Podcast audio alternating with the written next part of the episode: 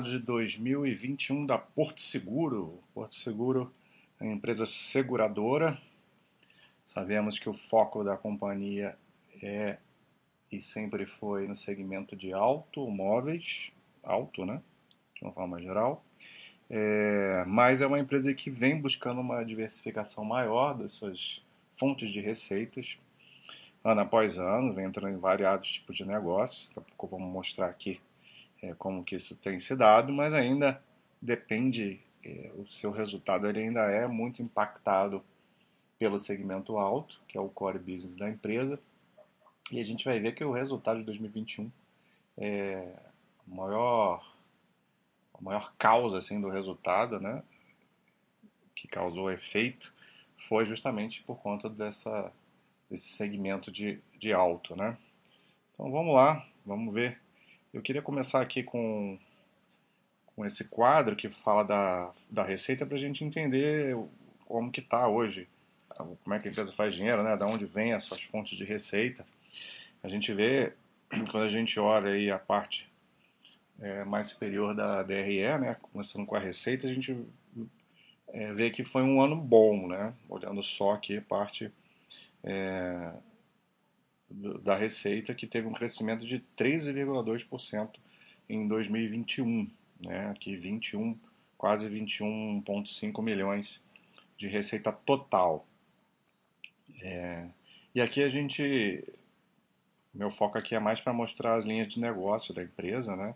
Você vê que, obviamente, como é uma empresa seguradora, é, obviamente não, né? Que a gente tem a empresa, até analisei ontem a BB Seguridade, a gente vê que, que isso não é uma obviedade. Né? A BB Seguridade é muito mais diversificada em outras, em outras coisas fora o setor de seguros do que a própria Porto Seguro.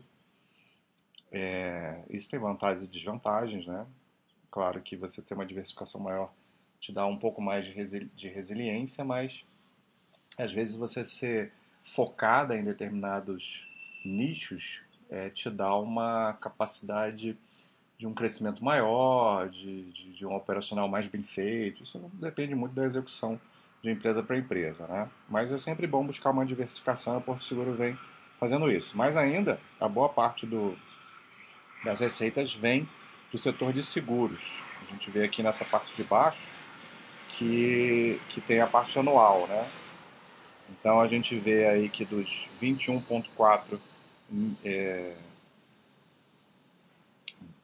21,4 bilhões de receita, 14, praticamente 15 bilhões vem de seguros. Né? E depois a gente vai ver que, que, que essa, a, a, parte de seguros também tem se diversificado, além da parte de alto. Mas aqui, pegando os seguros todos, quase 15 bilhões, crescimento de 11% da receita em seguros. Negócios financeiros é uma coisa que tem ganhado cada vez mais mais força, né? Você vê um aumento aí de 21%. Esses negócios menores são mais fáceis de ter crescimentos maiores. Estão crescendo bem aí negócios financeiros. É... Se você for pegar essa página aqui que é da apresentação da empresa, aqui embaixo vem no rodapé dizendo que, que cada uma dessas coisas é, compreende. Né? Então, negócios financeiros são receitas que vêm de cartão de crédito, financiamento, riscos financeiros, consórcio, gestão de ativo e tal é, crescendo bem, né? 3,5 bi e de, de receita. A parte de saúde representa uma parte menor, né? Seguro de saúde propriamente dito e a parte odontológica também inclui aqui, crescendo bem, 16%, depois a gente vê um pouco mais. E ainda tem uma parte pequena aí de serviços, né? É, carro fácil, é, monitoramento de veículos, que dão, agregam um pouquinho aí, vem crescendo forte. Quem sabe aí no futuro vai ter mais relevância essa parte de serviço, né? mais uma agregadora aí de valor. Então agora eu vou partir aqui para o release. Normalmente eu gosto de fazer essa discussão dos resultados a partir da, da, da apresentação, né, que tem mais gráficos, é um pouco mais resumido, mas eu achei que aqui para o release vai ser mais fácil de eu explicar. Tem a forma como está aqui acho que vai ser melhor para a gente fazer dessa especificamente da, da Porto Seguro aqui. muito embora tenha muito mais detalhes, mas eu obviamente vou passar rápido assim por, por pelos detalhes, né? Aqui a gente vê é, a parte Aqui a gente começa a ver que se a gente for analisar só os números, às vezes a gente pode ter uma avaliação equivocada. É claro que isso não significa que eu não tenho como dizer que foi um resultado bom, né? Se a gente olha os números, é um resultado ruim. Você vê, resultado operacional, que é essa primeira linha aqui, teve um, uma queda de 26,5%. É, então, aqui 1,4 bilhões de resultado operacional, né? E a gente vai ver que o lucro recorrente da empresa, que está nessa linha aqui, essa, essa linha aqui, é, a queda foi até um pouquinho maior, de 28,6%. Então, o lucro, lucro líquido recorrente de 1,1 bilhão. Então, é, olhando o número frio, frio, é um resultado bem ruim, né? Mas a gente vai contextualizar e entender. Não sei se quem vai lembrar, é, quando começou a análise dos, dos, dos, resultados de 2020, ano passado, eu alertei que era, a gente tinha que ter cuidado assim, com qualquer análise, né? Ser muito contextualizada, às vezes, é, mais uma vez reforçando a ideia de pensar no longo prazo, entender o que, que a empresa faz e como a empresa se comportou ao longo da pandemia, porque obviamente se impactar, impactou. E também naquela época, ano passado, eu já alertei que os resultados de 2021 a gente precisaria manter esse cuidado, porque a gente está comparando períodos atípicos. Né? 2020 a gente comparou eh, período de início de pandemia com muito afetação com 2019 com a vida normal, né, pré-pandemia.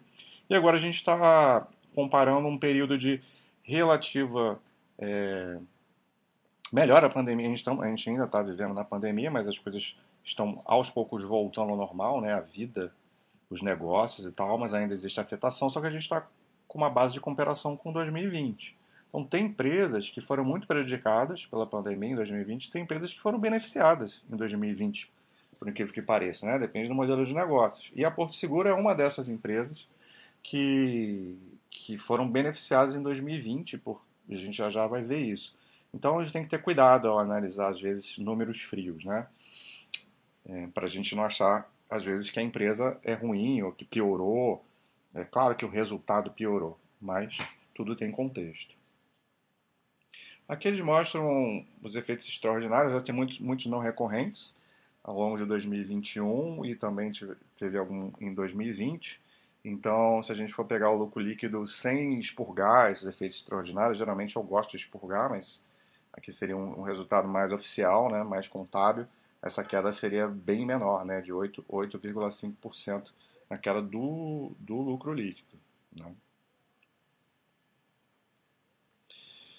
Então, olha só, como que a gente tem visto muita empresa fazendo comparação de 2021 com 2019, né, um período pré-pandemia, e muitas vezes isso é o mais razoável a fazer, é mais eficiente a fazer.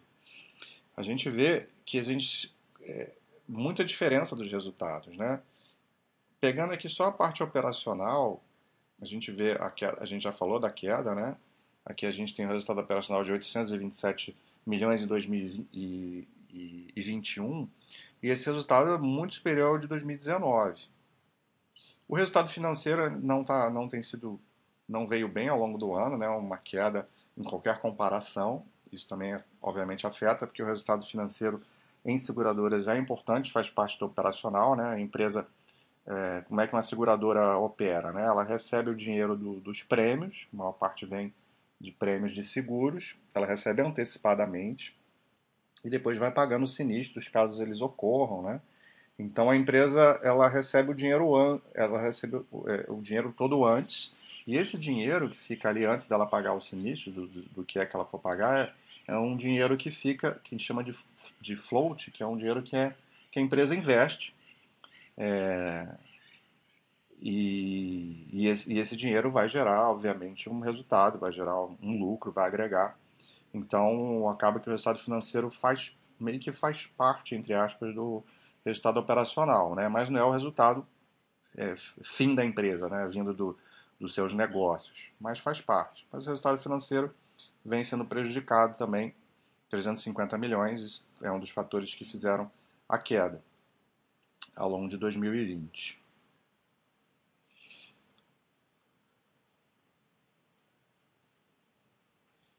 Aqui a gente vai ver o lucro líquido separado pelo, pelas linhas de negócios, né? seguros, negócios financeiros, saúde, como a gente já viu a, a parte de receita ali em cima, né?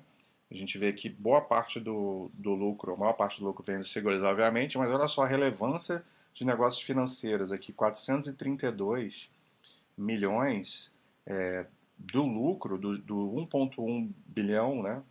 Do lucro vem já de negócios financeiros. Então, a gente vê que a diversificação da empresa vem aumentando. E a parte de saúde e serviços representa uma parte realmente bem menor do lucro líquido. Aqui a gente entra na vertical seguros, né? A gente vai ver alguns detalhes, principalmente focando na parte de alto. Mas aqui, é... primeiro a empresa apresenta o resultado de uma forma geral, né? A gente vai ver que a empresa vem crescendo muito bem, tanto prêmios emitidos, que é essa barrinha azul aqui, né? É, 14, quase 15 bilhões de prêmios de, de, prêmios emitidos, né, com crescimento em relação a 2019 e 2020, é, e os contratos ativos cresceram em relação a 2020 também, que são essa retinha aqui. Então, é, isso dá para a gente aí uma perspectiva de uma boa tendência de crescimento daí para frente, né? Então a empresa vem, vem conseguindo fazer novos contratos, novos prêmios, nos variados segmentos que ela, que ela trabalha. Tanto na frota segurada crescendo, seguro de vida crescendo o número de, de vidas seguradas, seguro patrimonial crescendo também, itens segurados. Então isso tudo é, é, é bom e gera uma perspectiva favorável daí para frente.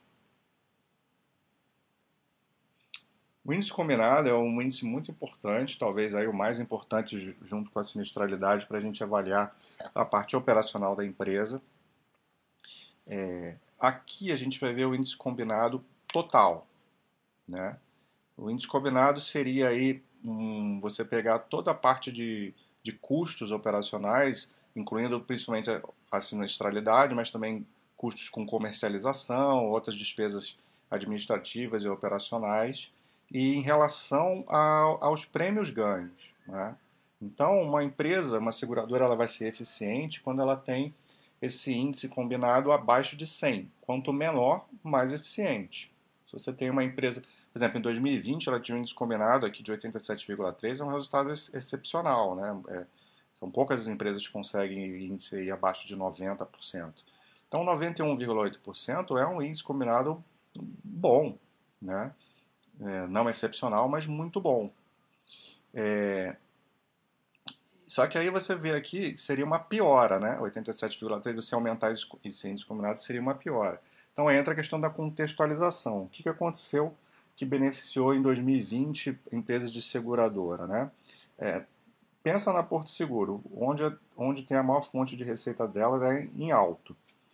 O isolamento social em 2020 foi muito intenso, né, em, em muitos trimestres, especialmente no segundo tri, e isso fez com que a sinistralidade tenha, é, tenha baixado muito, né? Em outros segmentos também, né? Tá todo mundo em casa, né? Você não vai bater carro, não vai ter roubo de carro, é, entre outros, outros problemas que você pode ter em, outros, em outras fontes de seguro. Então, o resultado de 2020 foi muito atípico. E até você ver aqui, a empresa até fala que, que a sinistralidade de 2021 estava tá abaixo da média histórica, né? E, e, e, de fato. Então é um resultado assim muito bom comparado com 2019, a gente vê uma diminuição importante, né? Então a gente vai ver mais à frente coisas parecidas acontecendo quando a gente for analisar a sinistralidade. Então, muito embora tenha piorado em relação a 2020, a gente pode considerar esse índice combinado um resultado bem legal. O índice combinado ampliado, ele também é uma outra métrica, só que ele inclui o resultado financeiro. Se a gente for aqui no, no canal da no site da Baixa, na página da empresa, a gente tem aqui ó, um índice combinado ampliado, é, que, que junta o resultado financeiro com essa parte operacional 92,4%. Que é um resultado assim um pouquinho pior do que, do que vinha acontecendo aí nos últimos anos, mas isso reflete também a piora do resultado financeiro, mas não deixa de ser um resultado é, bom, não. Não é excepcional, como eu falei. Né? O ideal Aqui seria ter abaixo de. Você vê que em 2019 ele conseguia até ficar um pouco abaixo dos 90%. E o, o olha como o índice combinado, que mede só operacional puro, ele está. É, é que aqui está um pouco diferente né, do que a gente vê aqui, porque aqui é um índice combinado recorrente, né? Tem alguns efeitos é, extraordinários que acabam impactando. Então, aqui, se a gente olhar aqui, fica um pouco contaminado, né? Mas é, mas é um mesmo assim é um resultado assim, considerando uma média aí desses últimos anos, é um dos melhores resultados, né, no índice combinado. Então, o que aparenta ser ruim não é na verdade, né? É, tem, um, tem um contexto. Aqui já falei, né? Aqui é a parte de lucro líquido só da parte de seguros, né? Melhor que 2019, mas obviamente uma queda em relação a 2020. E aqui a gente começa a entrar. É, eu acabei não falando aqui da sinistralidade, né? A, a sinistralidade ficou em o índice de sinistralidade 49,6%, que é um índice muito bom. Só que obviamente é muito pior em relação a 2020 pelos motivos que eu já expliquei. E isso é o principal ofensor do resultado, né? A gente vê o operacional pior, no final o lucro líquido pior, a maior culpa disso é por conta desse aumento da sinistralidade no comparativo. Só que essa sinistralidade, mais uma vez, na, na média histórica, ela é excelente. Você vê que ela até melhorou um ponto é, percentual em relação a 2019. Então, também não dá para considerar que é um, um, resultado ruim, mas a comparação fica bastante contaminada, né, bem distorcida.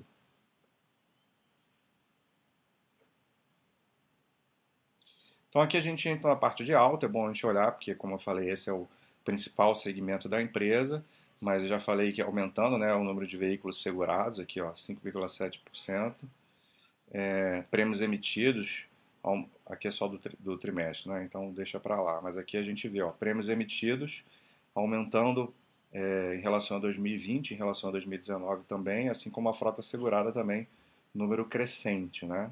Então a parte de alto vem ganhando tração.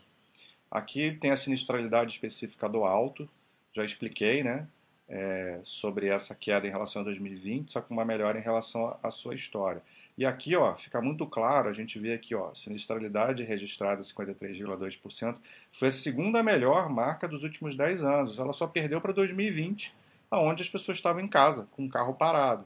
Então é uma, é uma marca muito boa, na verdade, né?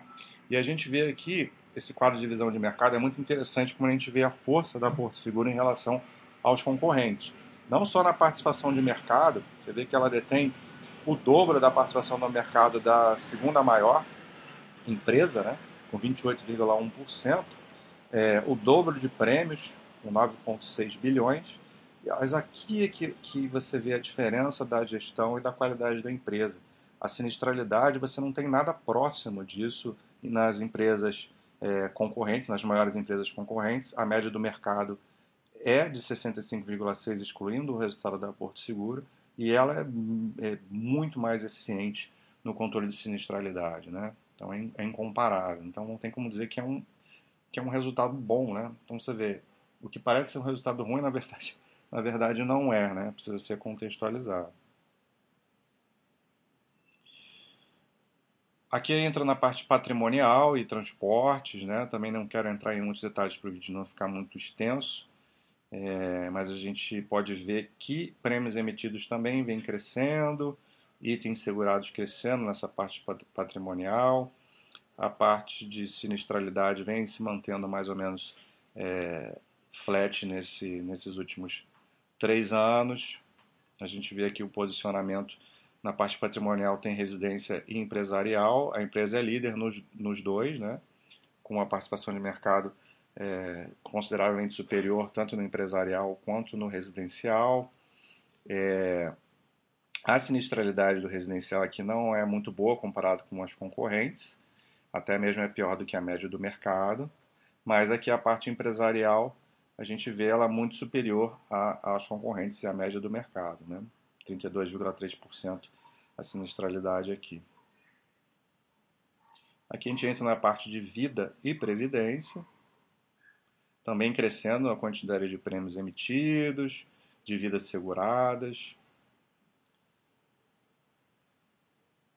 A sinistralidade teve um aumento importante aqui no seguro de vida, isso tem a ver com a Covid também, né?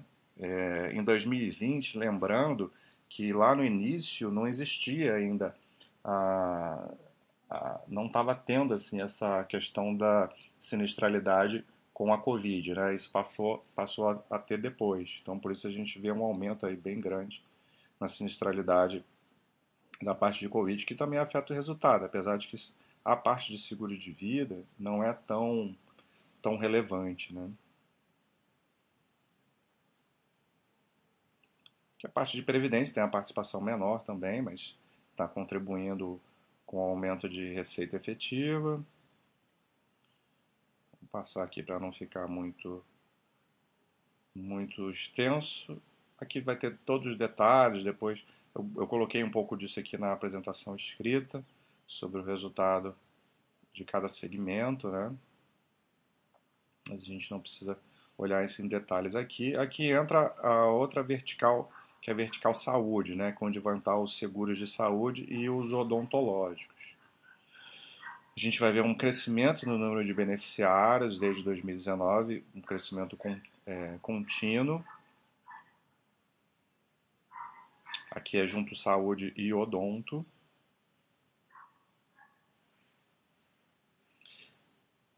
Aqui um prêmio de, de prêmios e receitas também é, crescendo gradualmente, né, do seguro de saúde ao longo do, do ano em relação ao ano anterior, também um crescimento expressivo. Aqui a sinistralidade, que a gente vê que aumentou muito em 2021, também obviamente tem a ver com a Covid, né? Número de internações maiores e procedimentos, é, consultas, etc. Só que a gente vê o último trimestre de 2021 aqui é um número bem menor do que foi do que foi na maioria do, do, dos outros trimestres, né? Então retornando a um patamar a, a níveis pré-Covid, dando uma certa normalizada. Né?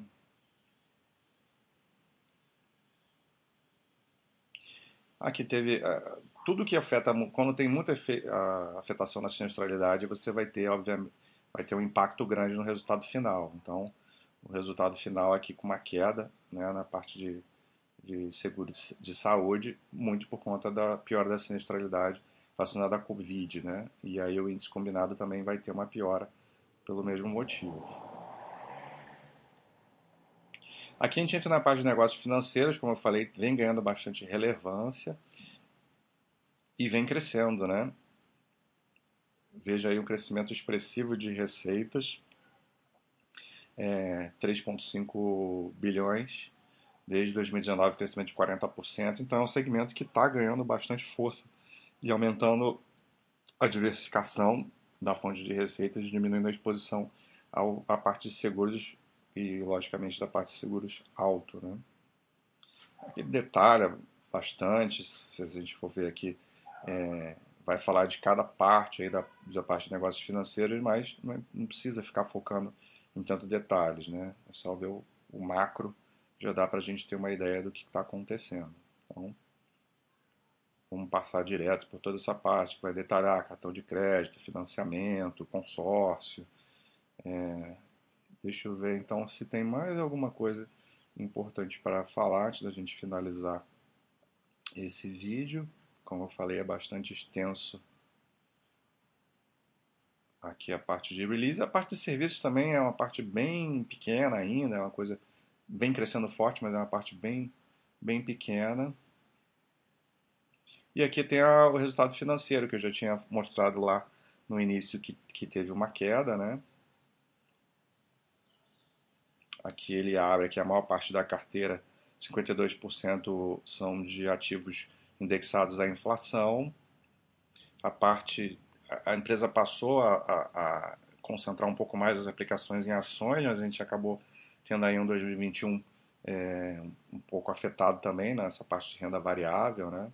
Então, o resultado financeiro acabou que não, não teve uma contribuição muito boa para o resultado geral, né? Acho que é isso. É basicamente isso.